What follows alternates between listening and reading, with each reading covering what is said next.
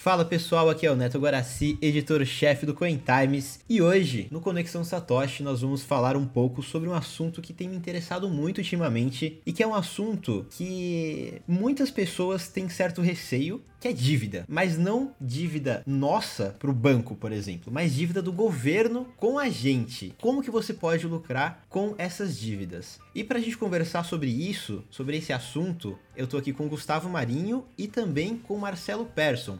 Vou pedir para o Gustavo se apresentar e depois o Persson. Eu, e aí, pessoal, boa noite. Aqui é o Gustavo Marinho, né? Editor não chefe do Coin Times, mas sempre aqui no podcast também. e, e, hoje aqui a gente tem o prazer de receber o Marcelo Persson, né? Para explicar para a gente, né? É, pode se apresentar, Marcelo? Fala pessoal, boa noite, boa tarde, bom dia, não sei que horas que o pessoal vai acabar ouvindo aí o podcast. Eu sou responsável pelo financeiro da Foxbit, né? Então, CFO da Foxbit. Estamos aí trazendo diversas novidades. Estou feliz de estar aqui. Obrigado pelo, pelo convite aí, Neto e Gustavo. Vamos trocar um pouco de ideia sobre o que é o precatório e como que a gente pode usar isso como uma estratégia de diversificação. Com certeza, com certeza. E já vamos começar aí pelo, poxa, o que, que é esse tal de precatório? E por que que a Foxbit começou a entrar nesse... A Foxbit e diversos outros exchanges também estão olhando para esse mercado de precatórios, né? Bom, é, vamos lá, vamos definir o que é precatório, que acho que o pessoal está curioso. É, eu mesmo tive que aprender muito sobre o que era, né? É algo que ele era um pouco restrito a um mercado menor, ou então quem era dono da ação, quem era dono do tipo de dívida, ou então quem era é, indivíduos de alto poder aquisitivo, que conseguiam trabalhar nesse mercado. Né? Então, a Foxbit ela veio por meio da Foxbit Tokens, um novo braço do grupo, é, trazer esses produtos que antes não eram acessíveis ao pequeno investidor é, e que também, portanto, não conseguiam ser usados como uma estratégia de diversificação, é, que a gente conseguisse, então, tokenizar esses ativos, entregar parcelas desses títulos de recebimento futuro para que as pessoas possam usar isso como uma estratégia de diversificação, quase que próximo à renda fixa, ela tem algumas diferenças da renda fixa, a gente vai explicar melhor o que é. é mas quando a gente fala da Foxbit Tokens, a gente não fala só da tokenização de precatórios. Esse foi sim o primeiro passo dado, mas a gente tem um monte de ideias aí, um monte de rascunho de outros tokens que devem surgir, é, cada um com a sua natureza, e que a gente deve explorar ainda bastante esse mercado ao longo dos próximos meses. É, e Bom, eu Diga, Neto. Fica à vontade. Não, é um mercado que está crescendo. Eu só ia comentar mesmo de passagem que é um mercado que está crescendo muito. A gente tem token de tudo quanto é coisa hoje, de time, de jogo, de. e até de título de, título de dívida do governo, né? Que é o que seria o precatório, é isso mesmo? Ou eu estou errado? Perfeito. É... O precatório, o precatório, na verdade, ele é uma ação que foi é, colocada contra o poder público e aí pode ser qualquer ente do, do poder público, pode ser uma prefeitura municipal, pode ser um governo estadual, pode ser contra a própria União. Então, é, a gente tem diferentes poder, entes do poder público ali envolvidos, né? Mas nada, o precatório nada mais é do que, assim, eu, enquanto uma pessoa física, fui lesado pelo governo de alguma forma, ou pela prefeitura, pela União, vou lá, coloco uma ação... Que é comum, né? Que é super comum, né? Super comum. É, coloco uma ação contra, contra esse ente público, e eventualmente eu ganho essa ação. Quando eu ganho essa ação, e aí vai ter uh, alguns termos jurídicos, né, ganho de causa, ou então o trânsito em julgado, que nada mais é do que quando não existe mais possibilidade de recurso para o ente público. Então, é, é, determinada aquela sentença, de certa forma. Né? Então, é um reconhecimento judicial de uma dívida entre o ente público e o autor da ação. Esse autor da ação pode ser uma pessoa física, mas como também pode ser uma pessoa jurídica. É, esses precatórios, eles têm diferentes tamanhos, diferentes naturezas. Então, assim, é, quando ele é muito pequeno, quando ele é até 60 salários mínimos, ou salvo engano, algo próximo disso, ele, ele deixa, ele não é precatório. Quando ele é inferior a esse valor, ele é chamado de requisição de pequeno valor, ou RPD. É, quando, ele, quando ele ultrapassa esse valor, ele, ele sim é denominado precatório, e ele pode estar envolvido em duas naturezas, basicamente. Então, tem. É, e isso conversa bastante com o cronograma de pagamento do, do ente público também. Né? e as prioridades que tem de cada um receber. Então, a natureza que tem uma priorização no repagamento é a natureza alimentar. E aí, que é isso? Porra, merenda? Não, não é. Não é questão da comida em si. Mas é assim, é os seus sentimentos que mantenham, mantenham os seus, as suas necessidades básicas é, cumpridas. Então, assim, estamos falando de salários, de pensões, aposentadorias, indenizações, é, e aí por aí vai. E a gente tem um outro tipo de precatório que ele, ele na verdade, são diversos motivos pelos quais pode vir um precatório, mas tem essa dualidade ali entre o que é alimentar e o que é comum. E aí, no comum, a gente tem outros tipos, como, assim, desapropriações, é, tributos, enfim. E, e provavelmente os, os alimentares, eles têm, eles têm a prioridade, né? Então, assim, o, o Estado deveria pagá-los primeiro, é isso, né? É, o, o ente público, né? É, sim. O alimentar, ele, a, a, o programa de pagamento, assim, ele é um pouco complexo, é, porque ele envolve o orçamento, ele envolve a natureza, sim, tem razão, né? A natureza alimentar, ela é, tem o pagamento priorizado, mas ela também envolve outras razões, como quem é o, o autor inicial da ação, ele tem alguma doença grave, ele tem idade avançada, então algumas coisas jogam bastante nessa fila do repagamento. Então é muito difícil falar, por exemplo, puta, é 5 anos, é 10 anos, é 20 anos, depende, depende muito do caso, assim.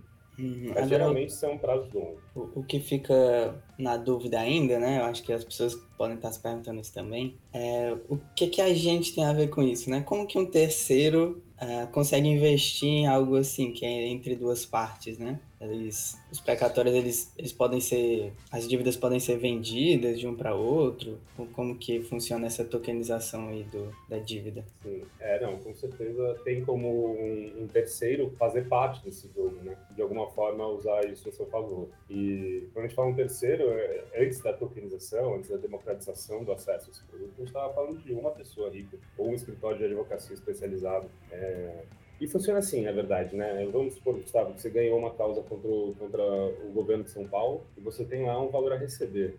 Esse valor, ele, vamos supor, colocar numa base 100. Então, você tem 100 a receber é, nesse período que é complicado de estimar.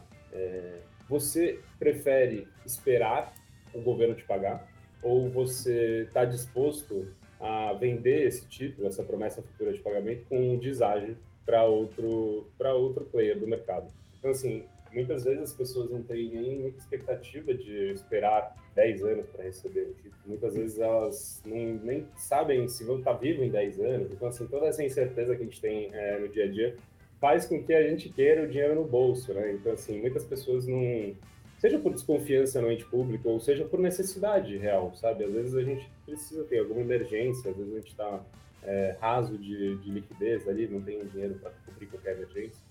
Sim, isso aí, inclusive, eu, eu tô vendo. É, a minha sogra acabou de vender uma, uma, uma, Aliás, não sei se ela vendeu a dívida, mas ela aceitou um acordo para receber antes, sendo que um valor bem menor. Então, como eu não sei nuances desse, desse negócio, né? Eu fiquei sabendo por cima, pode até que tenha, tenha sido isso, né? Ela vendeu o, o direito de, de receber da, da ação do governo. É, tem bastante gente que atua nesse mercado que recompra, né? Esses precatórios a um preço bem descontado e aí eles entram em processo de acordo que é muito o, o produto que consiste o nosso token, nosso primeiro token. Ele, ele é um precatório alimentar, ele é uma dívida do Estado de São Paulo, e esse detentor original, o ganhador da causa, ele, ele cedeu para a Foxbit, é, para Foxbit Tokens, os os direitos sobre essa dívida. Né? Então, a Foxbit Tokens comprou essa dívida dele a um preço descontado e ela ofereceu para os clientes a esse mesmo preço descontado.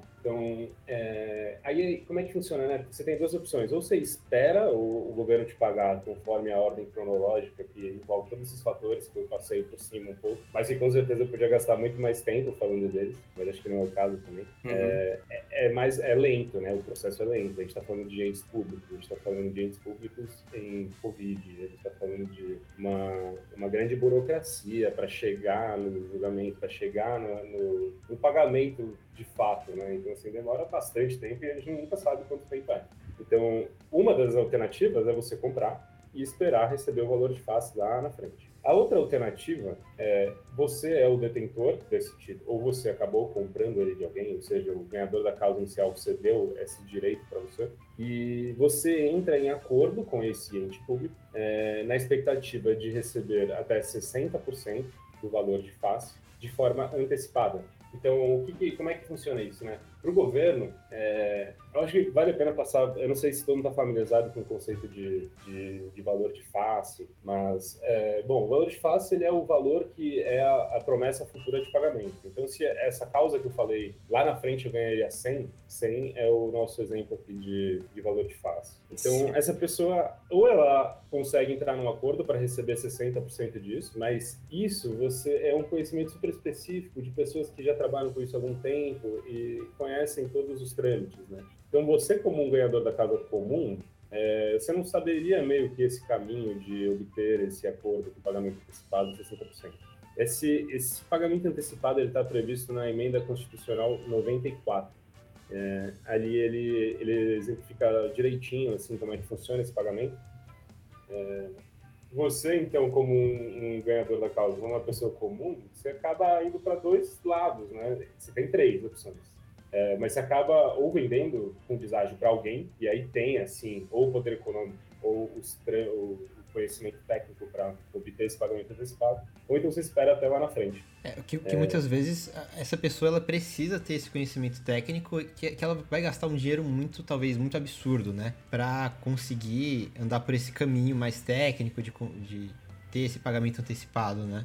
Eu, acho que talvez Sim, essa seja uma dificuldade. Do, a pessoa, se ela não é advogada ou não é especialista, ela vai ter que contratar alguém para fazer isso para ela, né? E a gente sabe bem que honorários advocatícios aí não são baratos, né? É, e o que a pessoa, a pessoa precisa de fato é dinheiro, né? Ela já foi lesada. Perfeito. Então, assim, ela foi lesada, o governo, ao invés de te pagar front, ele vai te pagar lá na frente, mas espera fazer o contrário no tempo. tratamento VIP aí. Com certeza. Mas, mas, assim, a questão é que essa pessoa, se ela estiver enforcada, sobretudo, ela, ela tá muito... É, é aberta a vender isso com grande deságio e embolsar o dinheiro e comprar a picape ou fazer a cirurgia ou fazer aquela viagem que ela queria antes, sei lá. Sim, então, uma alta preferência temporal nem sempre é, é porque a pessoa gosta de luxo, né? Às vezes é porque ela realmente precisa, né? E assim, é claro que os grandes precatórios, né? E até a gente pode falar desse, desse barulho que está tendo, né, em relação ao, ao, parcelamento de precatórios e tal. É claro que os grandes precatórios é, faz sentido, né? Existe uma viabilidade econômica de sim você gastar uma, uma quantia com advogados para antecipar esse recebimento. Mas a gente está falando aqui de precatórios menores, de ganhadores de causa que não são especialistas, que não são é, qualificados, de certa forma, em termos de um grande tipo. Então, para esses tipos menores, acaba que é a saída, uma saída muito comum as pessoas venderem com esse deságio. E aí onde entra a, assim, quem, quem consegue, né, esse, esse direito de receber lá na frente, ela, ela espalha essa, esse direito, ela distribui esse direito vendendo parcelas desse, desse acordo, é isso? Não sei se eu entendi direito. Ela pode, ela pode vender é, parcelas, sim. Ela não precisa vender 100% do direito de recebimento futuro. Se ela quiser vender 40% para alguém, ela pode. É, se ela quiser vender 90%, ela pode. Ou ela também não pode vender 100%. É, muitas vezes, o advogado que ganhou a causa, é, sabendo que aquela causa seria ganha, às vezes ele nem cobra honorários, e ao invés é, de cobrar honorários daquela pessoa que eventualmente já está enforcada, né, Gustavo? Foi o exemplo que você deu. E a pessoa uhum. já está lesada, já não tem dinheiro, e ainda tem que pagar honorário para ser paga. E aí, às vezes, o advogado, sabendo disso, ele atua no sentido de, tudo bem, você não me paga honorários, mas eu quero 10%, ou 15%, ou 20% do seu tipo de dívida. E aí é um ganha-ganha, né? É um ganha-ganha, porque assim, quem jogou a causa ali acaba, acaba tendo trânsito julgado, acaba ganhando o direito a, a receber aquilo futuramente. E eventualmente pode vender depois com deságio, mas assim, aquilo já se torna mais líquido, né? De certa forma. Então, é comum. E quando por exemplo, nessa, nessa sessão, nesse mercado secundário de precatório, que foi o que a Foxbit Tokens fez de lá comprar de um autor original, de uma da causa, e para depois, posteriormente, tokenizar isso, é, a gente não comprou 100% do título. 10% daquele primeiro título ficou com um advogado é, que ganhou a causa. É possível. Uhum. E, e, a Foxbit, ela faz justamente, acho que o acho que a parte essencial, né, é não só apenas distribuir esse token, democratizá-lo, como você disse, né, porque para você conseguir comprar um token, é, para você conseguir comprar esse, esse, esse título aí, precatório, né? esse precatório, você precisaria de muito dinheiro, mas também fazer toda essa parte jurídica, né, de ver se esse token, é, de ver se esse, esse, esse precatório vai ser pago futuramente, se vai ser pago com, com certa velocidade, né? Ele analisa é. o, o, risco, então, né? Desse. Assim, existe. A gente faz uma due diligence, né? Due diligence seria tipo uma, como se fosse uma auditoria de quem era o detentor original. Se, esse, se essa pessoa tinha dívidas com algum ente público, porque às vezes você, você ganha a causa, mas se você deve, você recebe líquido, né? Então, existe esse, esse net, às vezes. Então, assim, existe todo um estudo que a gente faz nesses detentores originais, nessas, nas ações e, posteriormente, nos precatórios e, e às vezes o precatório envolve N pessoas, tem um procurador, então a gente está sempre olhando toda a segurança jurídica para ofertar isso para as pessoas. Né? Então, Neto, sim, cara, a, a tokenização ela vem para democratizar o acesso a esse produto. Né? Então, vamos supor agora que esse precatório é de um milhão. E, então, tem alguém que está disposto, algum ganhador da causa, o Gustavo tem essa promessa futura, o Gustavo está milionário, só em 2030, tá? E aí, e aí você, né, tá com uma grana ali, você quer comprar, quer diversificar seus investimentos. Você teria que gastar é, algo entre 400 e 500 mil reais para comprar do Gustavo esse, esse título descontado, que é com o deságio, né? Então, putz, puta, eu não tenho 500 mil, mas adoraria ter precatório. Então, aí que surge a, a tokenização desse tipo. É, a gente pega esse, esse valor presente, divide em tokens de 100 reais cada e comercializa para quem quiser comprar.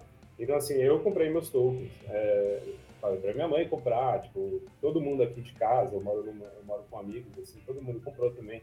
Então todo mundo pode colocar ali 500 reais, 100 reais, 5 mil reais. E aí você pega e de repente você vendeu todos aqueles tokens. E ao invés de favorecer uma pessoa, a gente consegue favorecer diversas, né? Todos os detentores desses tokens estão sendo favorecidos pela, pela essa questão da tokenização e democratização do acesso.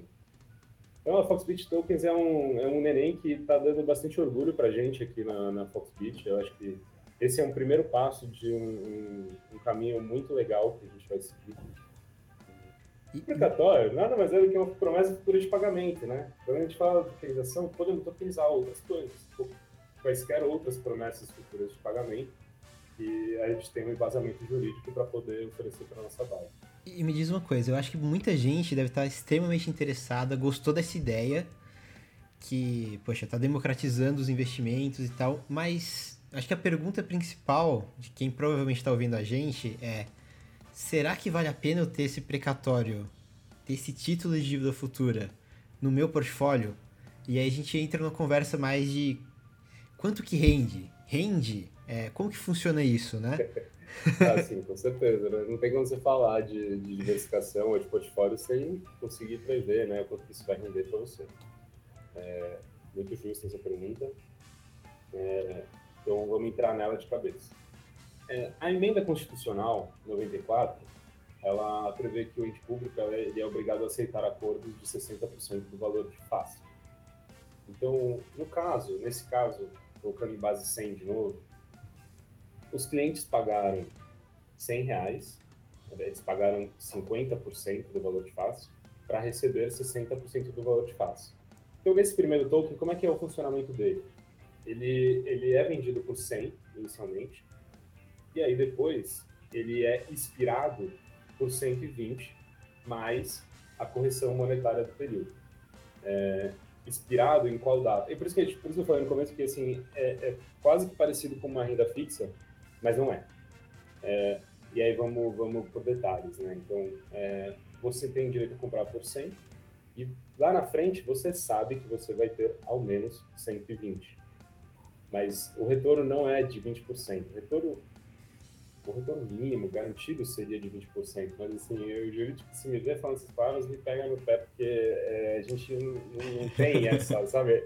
A gente não é banco, a gente não é instituição financeira. Então, assim, o, o... qual que é o gain, né?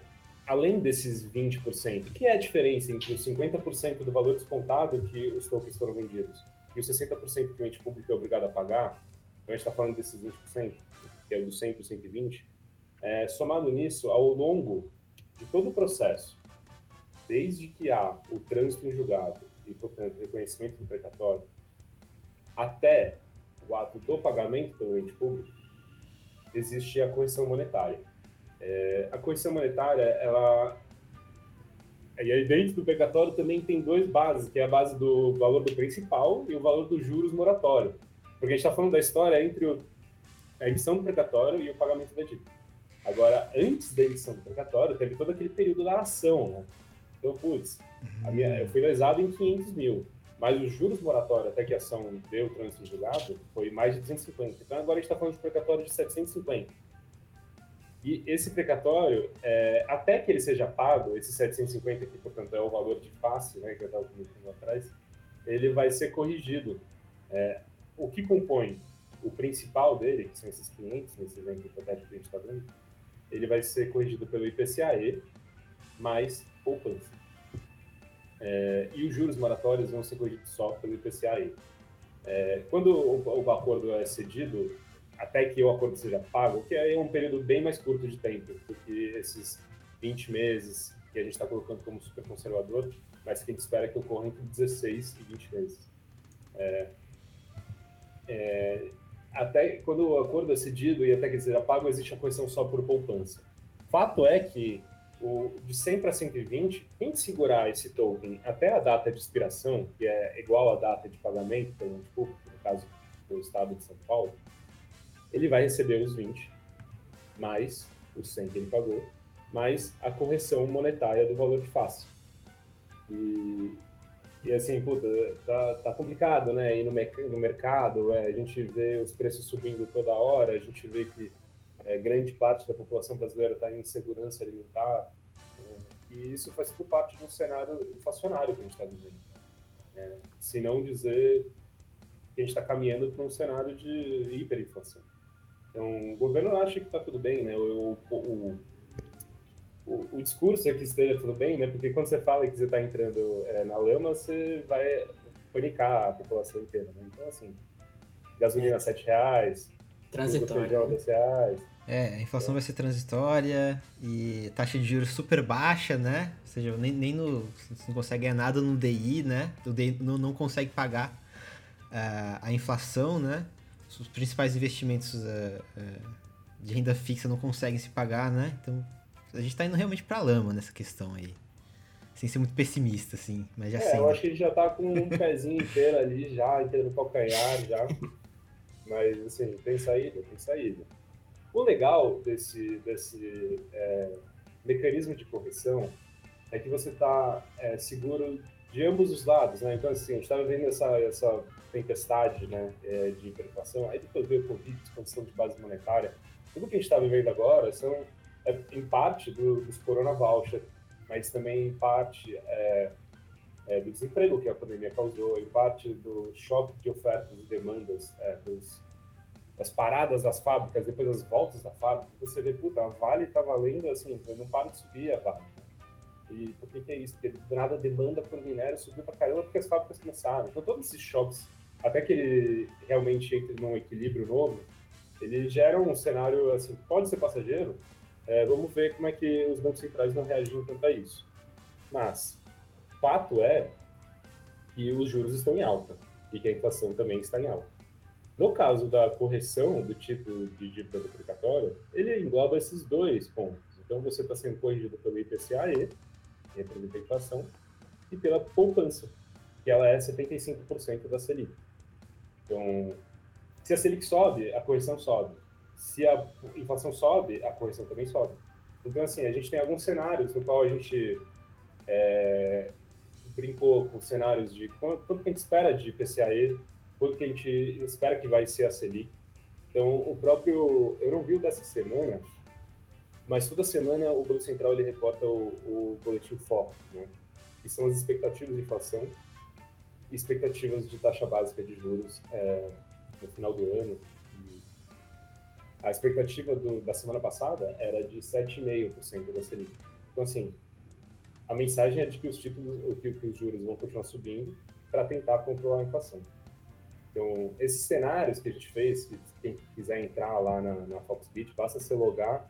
É, no menu inicial vai ter a Foxbit Tokens, e ali vai ter a, a landing page do primeiro token que putz, foi totalmente vendido em agosto. É, a gente lançou e vendeu rapidamente, só que a gente já está desenhando um segundo token para fazer é, essa possibilidade para mais clientes. E, e, você vê lá que tem alguns cenários, né? Então, putz, o que é o cenário conservador? O cenário conservador é esses 20% que eu falei, que é a diferença entre o preço descontado que a gente comprou e o preço que, e o, o valor que vai ser pago pelo governo. Ah, mas não considera nenhuma inflação? Sim, o cenário, esse é o, o cenário básico. Né? Agora, a gente sabe que a inflação está galopando, a gente sabe que o juros está em alta, então assim, a gente tem alguns cenários que vão até os 140. Então pode ser que pode ser que durante o período, é, para quem investiu e segurou esse token até a data de expiração, pode ser que ele renda 40% em real. E a gente está estimando um prazo de 16 a 20 meses. Então imagina só, você conseguir um título no qual você consegue diversificar seus investimentos e ainda assim obter entre 20 e 40% no período de 20 meses, que seria algo entre, entre 11 e 20% ao ano. Então, assim, é, é muito alto. Sim, sim, com certeza. Muito alto e, e eu acho que é uma boa opção para quem, particularmente, eu conheço muita gente que começou a investir no mercado de criptomoedas, não conhecia investimento tradicional, né? E depois de um tempo, essas pessoas, e eu posso dizer que eu sou uma dessas pessoas, começaram a ver outros tipos de investimentos. Mas muitas vezes ficaram decepcionadas, porque quem está acostumado com Bitcoin, a investir dois, três anos no Bitcoin, assim, é, o Bitcoin é muito volátil, né? Mas a rentabilidade do Bitcoin é muito alta. É, Mas a, par... por isso também. A partir do momento que você quer uma certa estabilidade na sua vida, você precisa tentar é, buscar diversificações, alguma coisa mais estável, né? Mas alguma coisa estável que também traga um, um bom retorno. E eu vi esses tokens e falei, caramba, interessantíssimo e, e, pode ser uma boa maneira de equilibrar um pouco a minha carteira aqui. É, perfeito. É, como você falou, né, a gente está no ambiente, principalmente nesse fórum aqui, né, que são três, três crypto boys aqui, né, é, falando sobre um produto de quase renda fixa, uma diversificação, né, é, a gente tem que ter uma responsabilidade sobre o nosso portfólio. Então, Sim. Assim, a gente vê hoje em dia, assim, crianças ficando milionárias jogando online, a gente vê todo esse boom do, do mercado de NFT, a gente, além, é claro, do, dos early adopters de Bitcoin, de Ethereum, e agora dos próximos protocolos que estão vindo também. Então, ainda dá para ser early adopter de diversos protocolos que vão estourar. É, então, assim, a gente, é, o pessoal de cripto está acostumado a um rendimento muito agressivo, né? E quando você coloca uma, uma possibilidade de uma diversificação de moeda fixa, fica um pouco desanimado, principalmente quando está falando de CDB, né? Então, puta, vou deixar meu dinheiro lá no Nubank paradinho, aí tá render quanto? Vai ver 5% ao ano. Porra, se eu tivesse comprado o Bitcoin na semana passada, eu já teria feito 10. Então, Exato. Então é complicado, né? Mas você tem que ter uma, uma diversificação. E a gente entende que cada vez mais é, nossos, nossos clientes estão ficando mais conscientes em relação a isso. E, e não só isso, senão também o fato de que novos clientes que estão entrando no mercado também já têm uma consciência maior desse lado. Então, assim, nos primeiros anos do, do mercado de criptoativos, a gente viu muitas pessoas que não eram do mercado financeiro entrar. É, então, isso mudou um pouco, né? Desde 2017, é, no último bull, no, no, quando a gente atingiu 20 mil dólares no, no Bitcoin, né? a gente viu que bancos começaram a olhar para isso e ainda toquei olhando meio de lado, né?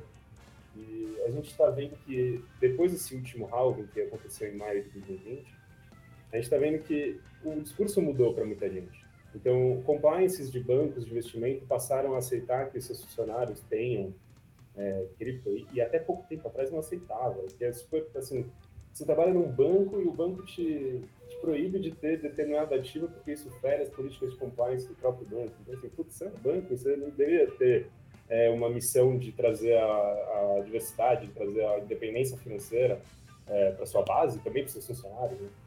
Então, na Foxbit, a nossa missão é trazer a independência financeira, é, ajudar as pessoas a alcançarem a sua independência financeira. E não tem como falar disso sem trazer produtos que possibilitem essa diversificação, sabe? Com certeza. Com certeza. Excelente. E, e, já tem alguma data aí pro, pro próximo token? Alguma data esperada aí? Porque eu, eu tô querendo realmente, eu tô querendo comprar aqui. Eu já falei pro Gustavo. Foi. É bem complicado tava... colocar a data aí, né? É... Desculpa, Gustavo, acho que eu te interrompi aí, cara. Não, pode falar, pode falar. A gente está sempre de olho. Né? O que eu posso falar é que a gente deve lançar um novo token de precatórios ainda nesse mês de setembro. É, muito provavelmente, assim, na primeira quinzena de setembro, não sei ao certo quando o podcast é veiculado, mas capaz de já ter lançado esse token quando for veiculado. Acho que não, hein? É que é hoje mesmo. É hoje mesmo. ah, é hoje mesmo. A edição é rápida. Eu me comprometi demais. O pessoal de produto vai me matar lá. Aí, Ike, tem então correr, você tá aí. Calma, calma, Gabi. O pessoal vai ficar louco ali. Mas, assim, é, o último token a gente lançou no dia 10 de agosto. Então, eu imagino que a gente deve lançar um segundo, sim, até o dia 15. Sem querer me comprometer, pode ser que adie um pouco, né? A gente Vamos é, colocar no dia 30. Vamos colocar no dia 30. No dia 30. Quem, quem trabalha com tecnologia, quem trabalha em fintech ou em qualquer coisa tech da vida, né? Sabe que a coisa mais preciosa é a priorização dessa fila de desenvolvimento e, assim, é, é super política a questão. Mas está todo mundo alinhado dentro a gente quer trazer essas, esses produtos novos, né?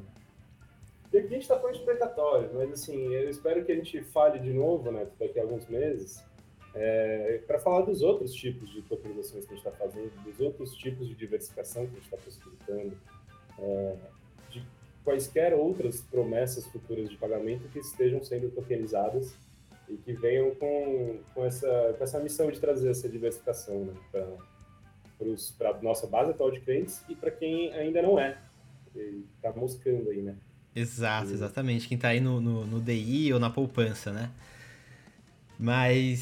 Só tá perdendo essa pessoa, né? Na minha opinião, porque é, você tá 100% do. ganhando 100% do DI é porque você começou agora, né? Só, só pode estar tá aprendendo agora, porque saiu da poupança, vai para 100% do DI, acho que é o primeiro passo, e depois vai aprendendo sobre outros ativos, né? Eu pelo menos fui assim. É, ainda bem que eu caí no Bitcoin muito rápido, que foi muito bom para mim.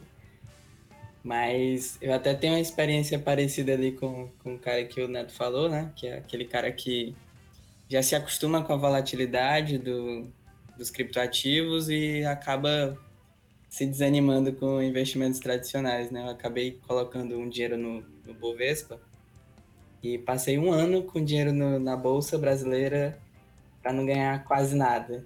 Então eu já tirei de volta e tô 0% na bolsa de novo. Comprou errado, Gustavo. Comprou errado. Não, completamente errado. Inclusive, passei por pandemia. Do timing, né? Tudo depende do timing. Teve gente que entrou em Bitcoin com 350 mil, né? Um pouco, pouquíssimo tempo atrás.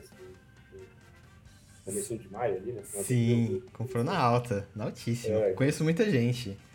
Mas é enfim. É sempre assim, né? Sempre, sempre. Mas enfim, acho que, Person, é... a gente passou aqui muito do tempo, porque o papo tá muito gostoso, tá muito bom. É, mas eu acho que já deu para entender bastante sobre, sobre esse. Sobre o Foxbit Token, eu acho que no, no, geral, e também sobre muito sobre precatórios. Assim, muitas coisas eu realmente não sabia, aprendi aqui com você. E eu tô ansioso para comprar esses precatórios que vão lançar aí no dia 15 ou no dia 30, não sei. Não mas, tem dia. Não tem dia, mas vamos lá. Dia, não tem dia, mas vai, podem esperar. Quem não tem conta ainda já vai lá e abre a conta. É, e a gente vai. A gente está chegando com novidades toda semana, né? Então já foram 15 ativos listados nesses últimos seis meses. É, agora a Foxbit Tokens. Recentemente, o último ativo que a gente listou foi o Cardano.